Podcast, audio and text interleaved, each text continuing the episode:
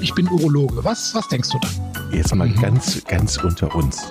Wir müssen auch die Worte Penis und Hodensack in den Mund nehmen. Ja, ja. Und äh, das ist ja auch Sinn und Zweck äh, von so Veranstaltungen wie diesem Podcast, dass man das Ganze aus dieser Schmuddelecke so ein bisschen herausnimmt.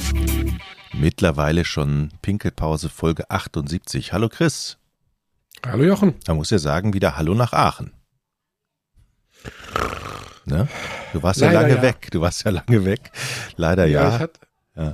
Leider ja. Also jetzt regnet es hier. Heute scheint ein bisschen die Sonne. Gestern beim Rückkehrtag hat es geregnet. Das war dann schon irgendwie harter Aufprall hier mhm. nach ein paar Wochen. Du hast dich ein bisschen zurückgezogen in die Sonne.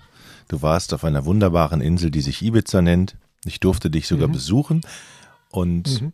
du hast ein Buch geschrieben. Bist du fertig geworden? Mhm. Es ist fast fertig geworden. Ich muss noch ein bisschen Feinschliff machen, wie das immer so ist. Und ja, das war eigentlich ganz schön, das einfach sich mal so zurückzuziehen und auf eine Sache zu konzentrieren und nicht tausend Sachen, tausend Fäden gleichzeitig in der Hand zu haben. Das war sehr wohltuend und äh, hat auch wunderbar geklappt, muss ich sagen. Also es hat mir echt Spaß gemacht und auch gut getan, einfach mal für sich zu sein und sich auf eine Sache zu konzentrieren und die dann aber in einem überschaubaren Zeitraum durchzuziehen. Ja, gut. du hast dich auf eine Sache konzentriert und zwar auf die Blase, ne? Ja, das, das, klingt jetzt nicht so, das klingt ja so eigentlich nach was Schöngeistigem. Und dann, ja, genau. So ein Urologe zieht sich einfach zurück und schreibt über die Harnblase. Ja, ja aber das ist ja ein Thema, was sich dann ähm, in der Sonne begleitet hat und wo du darüber ein Buch geschrieben hast. Wie viele Seiten sind es geworden? Naja gut, das ist ja, ich habe ja schon mal den Ratgeber Fokus Prostata geschrieben und das ist im Prinzip aus der gleichen Reihe. Das ist ja eine, eine Reihe des Verlages, ähm, die dann immer sozusagen auf mich zukommen ähm, und sagen, äh, wir hätten ein Organthema und das hätten wir gern in dieser Reihe abgehandelt und damit ist ja das Format vorgegeben. Und das Format ist ja so, dass einfach Patientenfragen gesammelt und dann strukturiert beantwortet werden.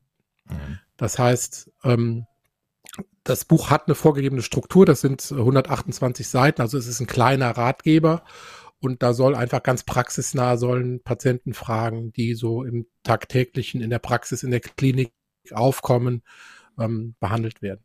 Rund um die Harnblase. Ähm, mit, mit der Harnblase hat ja eigentlich jeder zu tun. Jeden Tag. Fängt schon ja, an. Wenn du hörst, Jochen, ja. Harnblase, woran denkst du dann zuerst an, an Männer, an Frauen, an bestimmte Krankheitsbilder? Was kommt dir da so als erstes durch den Kopf? Harmlose denke ich sofort an, an, an äh, auf Toilette gehen. Das ist das Erste, was ich denke. Ich. Also ja, an und, was und anderes. Verbindest du das eher, eher mit, dem, mit dem männlichen, mit dem weiblichen Geschlecht? Nö, der verbinde ich erstmal mit mir. So, das heißt. Mit dir. Das heißt. Du beziehst das auf die. Okay, ich beziehe ja, das voll auf mich. Gut. Und wenn ich, wenn du mir sagst, jetzt Harnblase, dann denke ich, oh, morgens aufwachen, 6 Uhr, ich muss auf Klo. Mhm. Ich will aber, aber eigentlich noch schlafen. Ah, okay. Also erstmal als störendes Organ. Es äh, stört deinen Tagesablauf an bestimmten Stellen. Ja, wenn's, wenn man nicht auf Toilette gehen muss, hätte ich jetzt nichts dagegen, sagen wir es mal so. ja okay, also du willst gar nicht mehr pinkeln. Das ist einfach nur. Na, wenn es nicht nötig wäre, warum nicht? Was spricht ja. dagegen? Gut, aber mh. Dann darfst du aber, da musst du natürlich auch weiterdenken, dann darfst du auch nichts mehr trinken. Ne? Ja, ja gut. Das, das glaube ich, also ich meine, ich kenne dich ja jetzt auch ein bisschen. Ich glaube, das würde uns beiden schwerfallen. ähm, da ist, da habe ich direkt eine Frage. Da ich, fällt mir spontan. Ich sage immer, wer B sagt, muss auch A sagen. Ja, fällt mir spontan eine Frage an. Wenn man, wo du gerade gesagt hast, trinken, wenn man jetzt, sagen wir mal, einen lustigen Abend mit Freunden hat oder raus in die Kneipe geht, dann gibt es ja so ein ungeschriebenes Gesetz, so lange wie möglich das erste Mal auf Toilette gehen einhalten, wenn, denn dann mhm. wird es immer regelmäßiger. Das heißt, wenn man vier Stunden ja. da gesessen hat und sich irgendwie sechs, sieben, acht Bier getrunken hat, dann so lange wie mhm. möglich aushalten, bis man das erste Mal muss, weil dann muss man alle halbe Stunde werden nach, neben, nach ja. äh, jedem nächsten Bier. So ein bisschen stimmt die Theorie, aber ich kann das natürlich nicht ähm, unterstützen, diese äh, Aufforderung, weil es gibt ähm, Insbesondere wenn man in geselliger Runde sitzt und äh, viel trinkt, insbesondere kalte alkoholische Getränke, mhm. was ja dann schon mal passiert, ähm, mhm. passiert nicht selten ein sogenannter Harnverhalt. Das heißt, die Blase wird so überdehnt, dass der Muskel sich nicht mehr zusammenziehen kann. Also dass also praktisch die, die Überdehnung so stark ist, dass die, der, der Muskel keine Kraft mehr hat, sich zusammenzuziehen. Und das ähm, passiert insbesondere, wenn man halt so in geselliger Runde zu lange aufhält. Ne? Also man mhm. sollte ab einem gewissen Punkt schon dem Harndrang nachgeben und es ist richtig. Ähm, der Alkohol, der, der ähm, reduziert ähm, ein Hormon, das antidiuretische Hormon.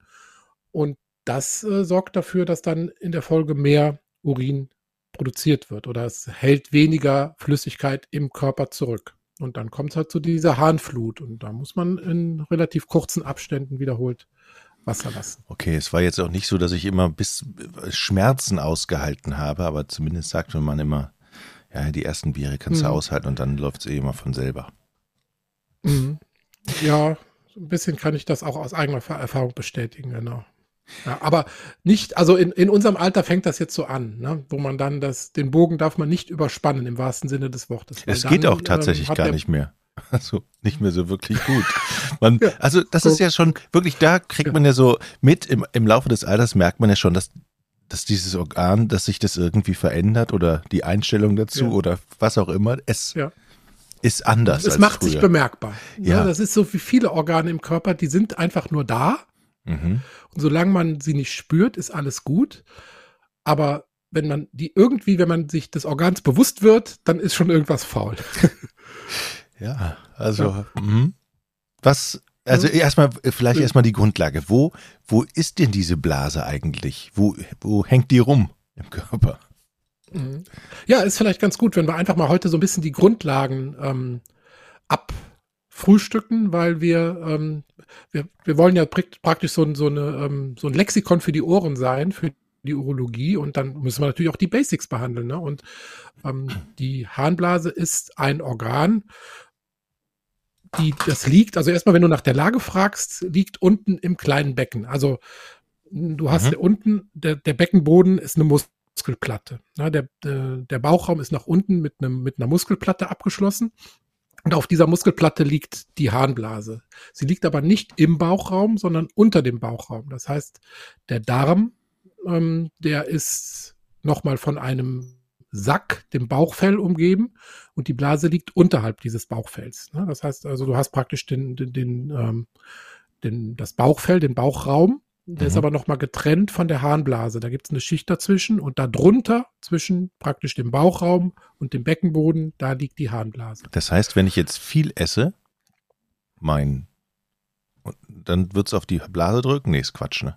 Ja, doch schon. Wenn, ja? Klar, du siehst ja auch bei Schwangeren, wenn der Bauchraum mehr Platz einnimmt, ja. wird die Harnblase zu, weggedrückt. Ne? Das ist ja ganz einfache Physik und dann fühlt sie sich halt nicht mehr so gut. Mhm. Ja? Aber viel Essen ist ja, machen wir ja nicht. Nee, nicht mehr. Nee. nee. Okay. Genau. Also liegt unter dem, äh, unten im Bauchraum und wird sozusagen der Urin fließt über die Harnleiter aus den Nieren ähm, in die Blase rein. Die Nieren liegen im hinteren Bauchraum. Das ist auch wieder ein, ein separates äh, Gebiet im Körper. Also nicht, auch wieder nicht im Bauchfell, sondern hinter dem Bauchfell, mhm. links und rechts am Rücken, praktisch, wenn du unterhalb der Rippen, zwischen Rippen und Beckenknochen, da so dieses Weichgewebe hinten, da liegen die Nieren, mhm. die den Urin produzieren und über zwei dünne Muskelschläuche läuft der Urin dann hinten im hinteren Bauchraum runter und mündet dann so von hinten unten in die Harnblase ein, der Harnleiter. Ja. Und nach vorne ähm, ist die Blase direkt begrenzt vom Schambeinknochen. Also die liegt praktisch direkt hinter dem Schambein, ist dadurch auch gut geschützt. Ne? Also gibt selten Verletzungen, zum Beispiel jetzt bei Autounfällen, Stürzen, sowas. Da ist es nur, wenn eine Beckenfraktur, also ein Bruch dieses Beckenrings auftritt, dann gibt es schon mal Verletzungen der Blase. Aber normalerweise ist die durch diesen knöchernen Ring des Beckens gut geschützt. Mhm. Ähm, und die kann auch eigentlich nicht platzen, sondern nur, wenn sie ganz, ganz voll ist und es kommt dann zu einem Anpralltrauma oder einem Sturz, dann kann die auch mal einreißen. Aber ansonsten ist dieser, dieser Muskel, dieser, dieses Hohlorgan extrem dehnbar und ähm, kann auch solche Belastungen, praktisch wie so ein Luftballon, den man so eintreten kann, bis zum gewissen Punkt ist die extrem äh, dehnbar und, und belastbar. Früher gab es ja ähm, Schweinsblasen, die hatten, hatten ja die Verwendung, meine ich, dass man da Sachen mit transportiert hat. Fleisch eingerollt. Oder man, oder man konnte sogar Ja, Fußball draus machen, glaube ich. Fußball spielen damit. genau. Tatsächlich, ne? Ja, genau. Also die ist schon, schon dehnbar und auch ziemlich stabil, weil das ist, da sind wir direkt beim, beim Feinaufbau. Das ist nämlich eigentlich ein ähm, Muskel aus mehreren Schichten und das ist ganz clever gemacht, weil diese Muskelschichten, die sind wie so ein Korbgeflecht. Also die sind so wie so eine, so eine wie nennt man das denn? Ziehharmonika, so ein, so ein ineinander überkreuzte ähm, äh, Muskelbalken. Und dadurch kann die sich extrem dehnen, aber auch konzentrisch zusammenziehen. Das heißt also koordiniert. Wenn die Muskelfasern sich zusammenziehen, dann ist das nicht wie so eine Bewegung, die dann hin und her äh, in, der, in dieser Kugel hin und her geht, sondern die sich dann konzentrisch mit einem Druckpunkt nach unten oder eine Druckausrichtung nach unten ähm, zur Harnröhre zusammenzieht. Also ist eigentlich ganz, ganz clever ähm, gemacht. Ne? Dadurch ist die extrem dehnbar. Also der Muskelwand, die kann sich praktisch extrem verdünnen und trotzdem stabil bleiben und dann auch wieder zusammenziehen und ist dann im zusammengezogenen, entleerten Zustand auch wieder, ja, so guten Zentimeter, ist sehr unterschiedlich, aber dann auch wieder, hat dann auch wieder eine gewisse Dicke, die Blasenwand. Mhm. Jetzt ähm, würde mich mal interessieren, was da so reinpasst. Ich würde gerne mir selber eine Quizfrage stellen. Wie viel kann denn so eine durchschnittliche Moment, die Menschenblase? Quizfragen, die stellt hier in der Pinkelpause immer noch der Piz. Da hast du absolut recht. Also, stell mir doch mal die Frage. Ich, Ähm, ich wie meine, viel wo- passt denn- Ja. Ja. Mhm. Wie, was denkst du denn? Wie viel passt denn so in so eine Blase rein? Ach Gott, eine unglaubliche. Also das ist aber jetzt mich auf dem falschen Fuß Jetzt habe ich, dir aber, jetzt habe ich dich auf dem falschen Fuß erwischt. Ähm, also das Maximalvolumen, bis es kurz vorm Platzen ist, also was ja, du Mhm. sagtest, das geht gar nicht. Mhm. Oder, oder so im Du oder was da maximal reinpasst, war die Frage? Oder? Okay, Ja, maximal. Sag mal, sag mal, was du so denkst. Nee, wir machen mal so ähm, also okay, warte normale, mal. Ne, ich würde mal so normale sagen. Blasenfüllung und Ja, normale, normale Blasenfüllung würde ich jetzt mal sagen, so halber Liter. mhm. So Hast gegoogelt? 0,6 nee, 600 Milliliter würde ich sagen, normal. ja, ist beim Mann korrekt. Ne? Also sagt man so um die 500, 400 bis 500 Milliliter. Jetzt sind die Frauen an der Stelle leider wieder etwas benachteiligt, weil die etwa 100 Milliliter weniger Fassungsvermögen haben. Heißt, die müssen öfter auf Toilette? Oder Heißt, die müssen öfter auf Toilette im, im Regelfall. Genau. Also 100 Milliliter weniger äh, Fassungsvermögen im Schnitt, weil da natürlich noch andere Organe auch sind, die wir nicht haben. Die Scheide, Gebärmutter und so weiter. hm. Ja. wann merkt die Blase, dass sie voll ist? Also, Auch wieder eine gute Frage. ja, ich es gibt habe heute, ich habe hab mich heute sehr auf diese Folge gefreut. ja, die, die Blase ähm, macht so ab, ab halber Füllung so den ersten Harndrang. Ne? Und wenn sie so zwei Drittel voll ist, dann ähm, gibt's so eine Meldung ans Gehirn, okay, fang mal langsam an, eine Toilette zu suchen. Ne? Also Mhm. das ist schon so ganz clever gemacht, dass man eigentlich so in der ersten Hälfte der Blasenfüllung gar nichts spürt von dem Organ. Und dann werden so kleine Impulse gesetzt, so da ist so ein bisschen was, aber das nimmt man noch nicht so richtig wahr. Und ab so zwei Drittel der Füllung wird dann der Harndrang richtig gemeldet und dann fängt man an, schon mal sozusagen den Toilettengang in seine nächsten ein, zwei Stunden im Leben einzuplanen. Mhm. Und ähm, dann wird das irgendwann stärker und dann nimmt das auch mehr Raum ein. Da könnte man im Prinzip, aber nee, frag du mal weiter. Ja, jetzt ich würde, springen. äh, Meine- wird die Blase immer komplett entleert, was ja eigentlich Sinn machen würde? Oder kann Ja. ich als Bestimmer über mein Leben und meine Organe sagen, ich habe jetzt nur 20 Sekunden Zeit, den Rest spare ich auf äh, für die nächste Pause. Du, ey, du hast echt gut aufgepasst. Wir haben ja mal in der Prostata-Folge besprochen, dass bei allen Säugetieren im Schnitt die Blasenentleerung 21 Sekunden dauert. Mhm. Ne? Das ist erstaunlich, ne? weil alle Säugetiere, ob groß, ob klein, ob Mensch, ob irgendwas, äh, brauchen im Schnitt 21 Sekunden. Und es gibt Menschen, die dann irgendwann ihre Blasenentleerung abbrechen und nicht vollständig entleeren. Das ist aber nicht in keinster Weise sinnvoll. Also weder für die Blasengesundheit ähm, noch für äh, irgendwelche Folgeerscheinungen. Ähm, also die Blase sollte, und das wird sie im Normalfall auch, also wenn diese dieses Hohlorgan, dieser Muskel sich zusammenzieht, dann läuft die Entleerung in einem durch, bis die Blase komplett entleert ist. Und man spricht, wenn die Blase sich auf weniger als 50 Milliliter entleert, von einer vollständigen Entleerung, dann besteht also kein Resthahn. In der Regel ist es sogar unter 20 oder 0 Milliliter. Also wenn ich bei dir, hoffentlich bei dir, nach dem Wasserlassen Ultraschall machen würde, wäre da hoffentlich eine Resthahnmenge von unter 20 Milliliter. Also hm. weniger als ein Schnapsglas. Also ich fühle mich zumindest immer leer. Ja, das ist ja klar, weil ich habe ja gesagt, unter der ja. Hälfte der Füllung fühlt man das nicht. Ah, okay. Also wenn jetzt so, wenn du sagst, es passen 500 Milliliter rein und du entleerst und es bleiben 100 Milliliter Rest, spürst du das nicht, weil das natürlich in einem, in einem Speichervolumen ist, was noch nicht einen Harndrang auslöst. Also in der Regel, wenn Resthahn besteht, spürt man das nicht. Hm. Das ist auch ja. überhaupt nicht schlimm, wenn da Resthahn drin ist. Das wird nicht schlecht. Sag ich mal so.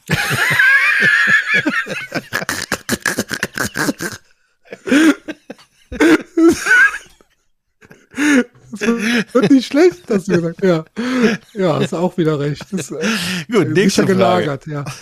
Nee, es ist aber schön, wenn Resthahn da drin bleibt. Also ja. Äh, sollte nicht. Äh, Resthahn über 100 Milliliter wird eigentlich ungern vom Arzt gesehen oder wird ungern toleriert, weil es wird eben schon schlecht da in dem, ja, in dem Resthahn können sich Bakterien sammeln, da kann irgendwie so, ich sag jetzt mal, Schmodder sedimentieren, äh, Inhaltsstoffe. Und dann hat man einfach ein vielfach erhöhtes Risiko für Harnwegsinfektionen, Steinbildung und so weiter. Rückstau in die Nieren, also ganz blöde Sachen, die man eigentlich nicht so haben will. Mhm. Ähm, ja, also insofern, Resthahn wird nochmal ein Thema sein, hatten wir auch bei der Prostata schon mal thematisiert. Resthahn haben wir Urologen nicht so gern. Mhm. Das äh, sollte schon nach Möglichkeit äh, leer werden. Wir haben ja auch eine ausführliche Folge mal dazu gehabt. Ähm, ich weiß nicht mehr, welche Folge es war, ähm, wenn man im Prinzip echte Probleme mit der Blase hat und man ständig Wasser lassen muss. Ne? Mhm. Ähm, auf alle Fälle nochmal nachhören. Ja. ja. Spannende Folge. Also ich, ich kann ja mal kurz sagen, was in dem Buch das wird aber erst, das ist jetzt echt ein früher, früher Disclaimer, den wir hier machen. Das wird erscheinen erst im ähm, März 2022. Oh. Also die Vorfreude ähm, müsst euch noch ein bisschen aufsparen, liebe Hörer. Aber ähm, ich war halt gerade so in dem Thema drin, deshalb hatte ich auch Spaß, das nochmal so ein bisschen anzu, anzureißen in der Folge. Ähm, die Themen, die so behandelt werden, sind tatsächlich einmal Drang, also Reizblase, Dranginkontinenz ist ein großes Thema. Da hatten wir ja auch schon super Gäste zu. Wir hatten die Birgit Buller, die ein Buch über ihre Reizblase geschrieben hat. Ähm, dann hatten wir die Julia Anditsch, ähm, die wiederholte Blasenentzündungen hat. Das ist auch ein großes Thema. Ja? Ähm, immer wiederkehrende Blasenentzündung bei der Frau. Ähm, ist, äh, ist, ein Block. Dann haben wir ähm, das Thema Urinverlust bei körperlicher Belastung, was dann eher ältere Frauen vorwiegend betrifft, mhm. ja, also die durch Schwäche des Beckenbodens, es gibt ja große anatomische Unterschiede zwischen Mann und Frau, da können wir vielleicht auch noch mal kurz drauf eingehen, wenn du Zeit, ich weiß nicht, wie viel Zeit du ich hast. Ich habe so viel Zeit, wie du brauchst. Also, Ach, wenn ich schon mal mit einem Arzt. Du weißt ja, also, ich könnte ja stundenlang über die urologischen Organe äh, Vorlesungen aber, aber überleg doch aber, mal, ich als Patient in einer Situation zu sein, wo der Arzt mich fragt, wie viel Zeit habe ich, da kann ich doch jetzt nicht sagen, ich habe nur noch fünf Minuten. Aber so oft passiert ja gut, mir das Aber du nicht. bezahlst ja auch nichts für die, für die Beratung. Ja, das stimmt. Ja, ich habe noch nie von dir einen Euro für die Beratung gekriegt. Noch nie. Kommt noch. Ich kaufe drei Bücher. Oh, da nehme ich dich beim Wort. Okay. Also, ähm, Belastungsinkontinenz, Urinverlust bei körperlicher Belastung. Häufig bei Frauen, Frauen jenseits der Wechseljahre, bei Übergewicht, bei Beckenbodenschwäche, bei Senkungszuständen nach Geburten. Also da gibt's viele Risikofaktoren, die dafür sorgen können, dass der Schließmuskel ähm, nicht mehr so ganz funktioniert. Und bei den Männern ist es eher die Blasenentleerungsstörung. Also eher so ein bisschen das Gegenteil, dass durch, dass durch die Prostata die Blase sich nicht gut entleert und dann können auch wieder entweder ähm, Reizsymptome ähm, resultieren, dadurch, dass der Blasenmuskel mehr arbeiten muss, oder halt Komplikationen, die wir eben angerissen haben mit Resturin und so weiter. Also eine Belastungsinkontinenz beim Mann durch eine Schließmuskelschwäche ist eher selten. Die resultiert zum Beispiel dann, wenn er operiert wurde. Wenn die Prostata entfernt wurde, ähm, komplett bei einer Krebserkrankung, dann hat der Schließmuskel mehr zu tun, weil dieser Schutz durch die Prostata, äh, die ja wie so ein Pfropfen, wie so ein Korken vor dem äußeren Schließmuskel liegt, äh, wegfällt und dann sind die anatomischen Verhältnisse anders, die Druckverhältnisse sind anders und dann kann auch beim Mann beim Husten, Lachen, Niesen tropfenweise Urinverlust auftreten. Ne? Und dann habe ich leider noch ein ganz unangenehmes Thema in dem Buch. Das ist der Blasentumor. Mhm. mhm. Und mhm. ja, das ist ähm, auch ein Riesenthema, das leider einen großen Risikofaktor hat, der Blasentumor. Da haben wir auch schon mal irgendwann drüber gesprochen, glaube ich. Rauchen? Kannst du dich erinnern? Rauchen, genau. Mhm. Ne? Viele Blasentumoren sind durch ähm, Rauch, Rauch bei Rauchern, äh, durch sogenannte aromatische Amine oder Inhaltsstoffe des Tabaks, ähm, die dann in der Blase in Kontakt mit den Schleimhautzellen kommen, bedingt. Und dieser Kontakt, wenn das über viele Jahre in einer gewissen Dosis passiert, ähm, sorgt dafür, dass die Blasenzellen ihren Zusammenhalt verlieren und dann solche Polypen bilden, die dann eine gewisse Abstufung von Bösartigkeit haben können. Also auch da genügend ähm, Fragen, die da aufkommen zu Früherkennung, Diagnostik von Blasentumoren, Therapie, Verlauf, Prognose. Also das ist auch ein weites Gebiet, was da äh, im Buch abgehandelt wird. Da könnten wir eine extra Folge zu machen. Mehrere. Ja, wir können da ganz, wir können da ganz viele Folgen zu machen. Ich habe auch heute noch äh, einige Sachen auf dem Zettel. Ich weiß gar nicht, wo wir da eigentlich anf anfangen sollen. Also hm. wir können noch ein bisschen in die Feinheiten auch gehen. Ich kann zum Beispiel mal eine Quizfrage stellen. Ja, gerne, gerne. Ich bin heute Nieren. gut aufgelegt. Ich, ja. Wenn wir zum Beispiel mal ganz oben in den Nieren anfangen, was denkst du denn, ähm, wie viel Urin produziert? Also vielleicht erstmal zum Aufbau der Nieren. Die Nieren, das ist so, da fließt das Blut praktisch direkt aus der Hauptschlagader hinein. Und die Hauptschlag- oder die, die Nierenarterie, die verzweigt sich dann ganz, ganz weit bis zu kleinen, ganz winzigen Gefäßknäulen, die also wirklich aussehen wie Wollknäuel. Und aus diesen wird dann der sogenannte Primärhahn rausgepresst. Also wird praktisch wie bei einem, bei einem Druckfilter, wie bei einer Espressomaschine, wird dann erstmal der, das Blut durch diesen Filter durchgepresst und dann kommt, dann werden also die, die größeren Moleküle und Proteine und Zellen werden im Blut zurückgehalten und das Wasser und das, was raus soll, wird abgepresst, sage ich jetzt mal so. Und dann fließt aus, wird das aufgefangen, was da rauskommt, und fließt dann durch ein Schleifensystem. Und in diesem Schleifensystem wird dann der Urin sozusagen verfeinert. Es wird ganz viel Flüssigkeit wieder zurückgenommen und es werden Stoffe, äh, Giftstoffe zum Beispiel in, de, in den Urin hinein sezerniert. Ja, also dann kommt nach dem, nach der Erstfilterung kommt das Feintuning in diesem Schleifensystem. Und dieses Schleifensystem mündet dann im Nierenbecken, ne, mhm. wo also die Nierenkelche, die sehen wirklich aus wie so Auffangtrichter, fangen diesen Urin dann auf, münden den ins, äh, leiten den ins Nierenbecken und dann geht's über den Harnleiter runter in die eben beschriebene Harnblase. Auf diese Sachen, Niere und so weiter, gehe ich natürlich nur am Rande ein, weil das ja nicht das Hauptthema äh, des Buches ist, aber vielleicht ist trotzdem mal interessant, kurz über die Nieren und ihre Funktion und ähm, den Aufbau zu sprechen. Und hier meine Quizfrage, was denkst du denn, wie viel wird in diesen Gefäßknäulen, in diesen Nierenkörperchen, Glomeruli heißen die, an Urin pro Tag abgepresst. Mm, das, in, ist ein, das, ist eine, das ist eine einfache Frage. Ach, jetzt du wieder. Ähm, also wie viel im Prinzip von der Niere in die Harnblase gelangt, ne? Nein. Okay. Aha. Wie viel von dem, wie viel von dem Blut als ja. sogenannter Primärharn ja. in der Niere erstmal abgepresst ah, wird. Ah, okay, sozusagen. dann ist es ein ganz anderer Wert. Und dann nicht und dann, und dann im Verhältnis dann noch dazu, was denkst du, wie viel Urin scheidet man am Tag letztlich aus? Naja, wenn ich jetzt äh, jeden Tag äh, vier bis fünfmal auf Toilette gehe, a 400 Milliliter im Schnitt, sage ich mal, dann habe ich schon mal, ich sag mal, jeden Tag an Urin 1,6 Liter. Sehr gut. Ja? Und jetzt muss es ja ein Vielfaches von den 1,6 Litern sein, die die Niere verarbeitet. Mhm. Da würde ich sagen 20 Liter. Mhm. Noch viel mehr. Also von 50. den 1, 1, noch viel mehr. Von oh. den 1,6 Litern oder sagen wir mal 1,8 Liter, wenn man ein bisschen mehr trinkt, was ja besser ist, ähm, kann man den Faktor 100 nehmen. Also wir sind bei 180 Liter Primärhahn, also fast eine Badewanne voller Urin. Primärhahn wird am Tag produziert und 99 Prozent davon wird wieder äh, zurückgenommen und nur ein Prozent dieses filtrierten Volumens kommt dann hinterher auch als Urin an das Tageslicht. Boah, das war hm. jetzt äh, überrascht mich ein bisschen. Ja, aber es gibt ja viele Vorgänge im Körper, die man so, wenn man sie durchdenkt, eigentlich fast nicht zu glauben sind. Ne? Also das ist auch, finde ich, eine enorme Leistung. Und dass ähm, dieses Zurückresorbieren natürlich auch nicht immer gut funktioniert. Und dann natürlich auch viele Beschwerden. Wir suchen manchmal nach Problemen mit der Harnblase und suchen und suchen.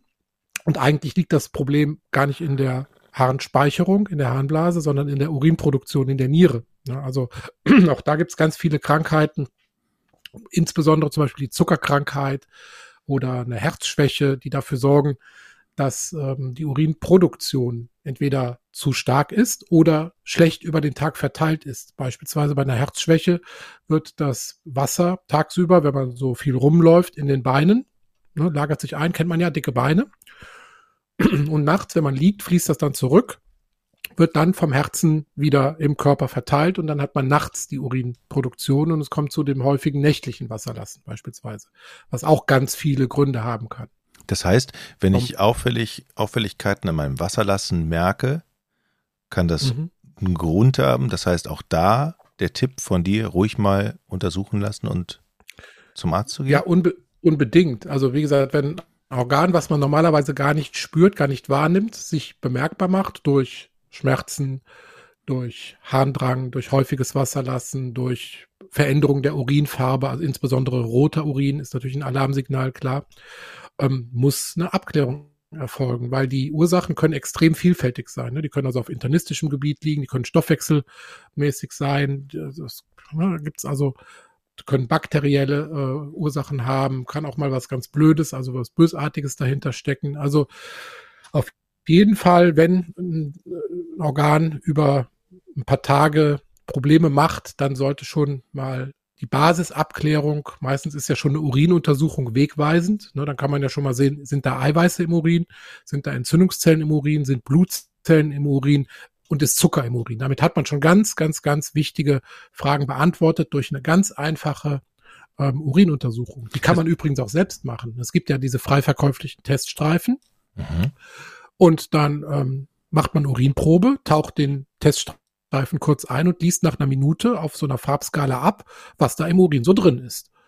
Und normalerweise sollte auf den Teststreifen gar kein Ausschlag sein. Wenn da aber irgendwelche Stoffe drin sind, die da nicht reingehören, dann gibt es auf diesen Teststreifen einen Farbausschlag. Also das ist im Prinzip eine ganz einfache Screening-Untersuchung, die jeder zu Hause ähm, durchführen kann. Ähm, ich habe mal gehört, dass man jeden Tag auch viel trinken muss. Das stimmt immer ja. noch. Oder reichlich. Das reichlich.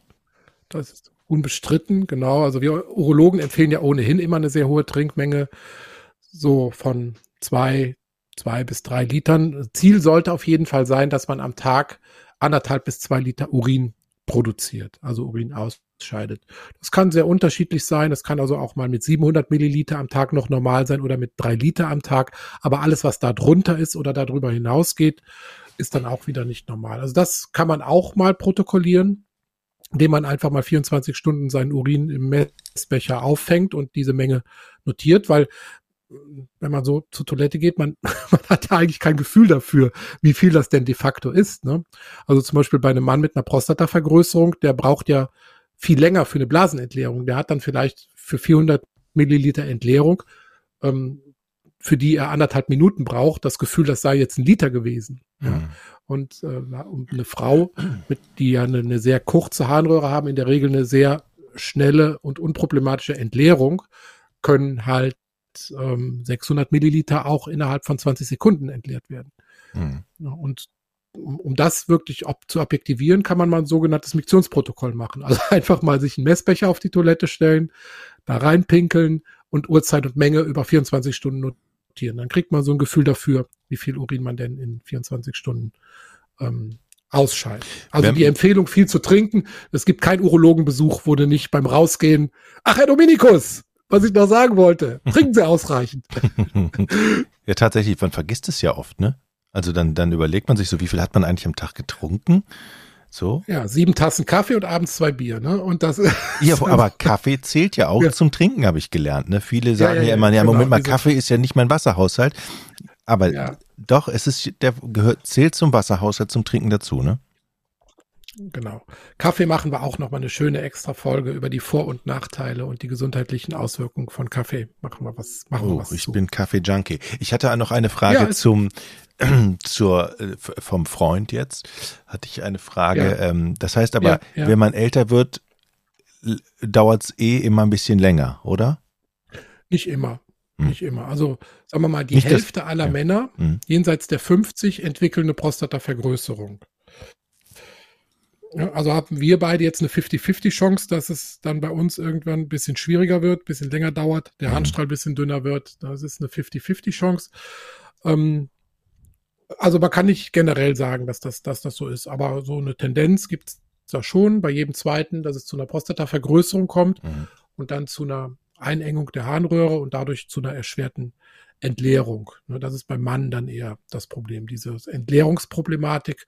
Bei der Frau ist es eher eine Kontinenzproblematik, also eher das Problem. Vielleicht können wir abschließend noch kurz mal die, die Unterschiede, die mhm. anatomischen mhm. Unterschiede überhaupt noch. Wir wollten ja heute eine, eine, eine Grundlagenfolge machen. Jetzt ja, sind wir schon wieder sehr, so weil wir Thema. einfach, unser Enthusiasmus treibt uns immer in die Details rein. Ähm, vielleicht erstmal nochmal bei der Anatomie bleiben was denn die anatomischen Unterschiede ähm, zwischen Mann und Frau sind. Und ich meine, auch das liegt so ein bisschen auf der Hand. Ähm, bei der Frau ist die Blase ja nur über so eine ganz, ganz kurze Harnröhre von ja, drei bis fünf Zentimeter ähm, mit der Außenwelt verbunden. Und das birgt natürlich direkt mehrere Probleme, ähm, nämlich, dass in der einen Richtung es schwieriger ist, bei der Frau den Urin zu halten, weil der Beckenboden insgesamt natürlich ist ja, wie gesagt, eine Muskelplatte. Zum einen ist diese Muskelplatte bei der Frau größer durch das breitere Becken. Und zum anderen hat die halt äh, drei Schwachstellen, nämlich da, wo der After durchgeht, wo die Scheide durchgeht und wo die Harnröhre durchgeht. Also sind drei Löcher in dieser Muskelplatte. Und bei der, beim Mann sind es nur zwei und die liegen auch noch weit auseinander. Nämlich der After hinten und die Harnröhre vorne. Und das Becken ist insgesamt kleiner. Das heißt also für alle Probleme, die durch Druck von oben entstehen, ist der Mann viel weniger anfällig als die Frau. Ne, die Frau hat halt diese schwache Muskelplatte mit den drei Schwachstellen und die kurze Harnröhre. Ähm, dadurch ist eigentlich schon klar, warum Frauen häufiger diese Belastungsinkontinenz, also den Urinverlust bei körperlicher Belastung haben. Und auf umgekehrten Wege kommen bei der Frau natürlich Bakterien viel schneller in die Blase rein. Der Mann hat durch diese lange, also ist von Blasenausgang bis zur Eichelspitze hat der Mann 20 bis 25 Zentimeter Harnröhre. Bitte nicht verwechseln mit der Penisgröße. ja, Teil der Harnröhre ist ja innen, nicht mhm. sichtbar. Und ähm, dadurch hat der Mann einen sehr guten Schutz vor Bakterien. Die kommen also durch die lange Harnröhre eigentlich nicht bis in die Blase hoch. Das, ne, die werden dann vorher durch den Urin rausgespült. Auch die Prostata, die macht ein Sekret, was dann nochmal Bakterien äh, in der Harnröhre abtötet. Also da gibt es einen guten Schutz, dass die da nicht hochkommen. Und bei der Frau hat man eigentlich die eng beieinander liegenden Öffnungen, Scheide, After, also After, Scheide, Harnröhre. Da sind viele Bakterien im Spiel und die sind dann auch wenn die Schutzmechanismen nachlassen, auch mit dem Alter, mit dem Hormonspiegel, sind die Bakterien schnell mal durch die Harnröhre in die Blase eingedrungen und machen dann wiederum ein sehr häufiges Krankheitsbild, die Blasenentzündung. Nervig. Für die Nerv, Frau. Nerviges Organ. Und auch finde ich noch von der Evolution noch nicht ganz zu Ende gedacht. Also da, da müssen wir, glaube ich, noch so ein bisschen warten, dass die Evolution uns da zumindest für die Frau noch was Besseres beschert. Also beim Mann, das ist auch nicht optimal mit der Prostata, die da um, um die Harnröhre rumliegt, wie so ein Ring und die dann abschnürt. Also Ja, bei so manchen Sachen muss man, fragt man sich ja wirklich, was soll das, ne? Äh, Dumm gelöst. Einerseits, ja, einerseits clever, ne, weil beim Mann kommt ja praktisch Urin, Sperma sozusagen, alles irgendwie doch clever gelöst mit so, mit so Ventilmechanismen, dass das äh, dann, wenn es kommen soll, auch kommt und äh, nicht mit dem anderen sich vermischt und so. Ist einerseits super clever, aber es hat auch echt noch Nachteile. Ich meine, für uns Urologen ist es gut, ne, dass es so ist, weil wir wir werden also nie arbeitslos werden. Auch durch die zunehmende Alterung der Bevölkerung. Also da kommt noch so eine, so eine Riesenwelle an Inkontinenten mhm. und äh, Blasenentleerungsgestörten Patienten auf uns zu. Ähm, für uns Urologen ist es eigentlich gut so, wie es ist, aber von der Evolution her ist, sind wir noch nicht am Ende, ist meine Prognose. Mhm. Abwarten. Mhm. Wenn die Evolution was Neues hat, wo können wir zuerst hören? Pinkelpause. So würde ich sagen. So würde ich sagen. Sind wir durch? Ja, also ich könnte noch, aber ich will nee, nicht mehr. Lass, lass uns mal, ich würde sagen, lass uns mal eine zweite oder eine dritte Folge ähm, auf, ja, aufnehmen ja, dafür. Ja. Weil es ist ein ich würde sagen, wenn das, wenn das Büchlein da ist, gehen wir noch mal ins Detail. Und wir haben jetzt, wir haben noch so eine lange Warteliste auch an Gästen. Ähm, mhm. Ich weiß gar nicht, wo ich, wo ich anfangen soll. Also, ja, wir bleiben dran. Mhm. Aber du hast Lust bekommen auf dieses Organ, oder? Ja, ja, ich, ich finde das sehr spannend. Ich finde das sehr spannend, weil es bewegt einen ja täglich, man kriegt es ja jeden Tag mit. Gut. Ja, bewegt einen täglich zur Toilette. Okay. Genau. Richtig. Da bewege ich mich jetzt auch mal hin. Okay. Äh, alles klar. Chris, vielen Dank äh, und äh, bis zum nächsten Mal. Tschüss. Ja, ciao. Ich bin Urologe. Was, was denkst du da? Jetzt mal mhm. ganz, ganz unter uns wir müssen auch die Worte Penis und Hodensack in den Mund nehmen. Ja, ja. Und äh, das ist ja auch Sinn und Zweck äh, von so Veranstaltungen wie diesem Podcast, dass man das Ganze aus dieser Schmuddelecke so ein bisschen herausnimmt.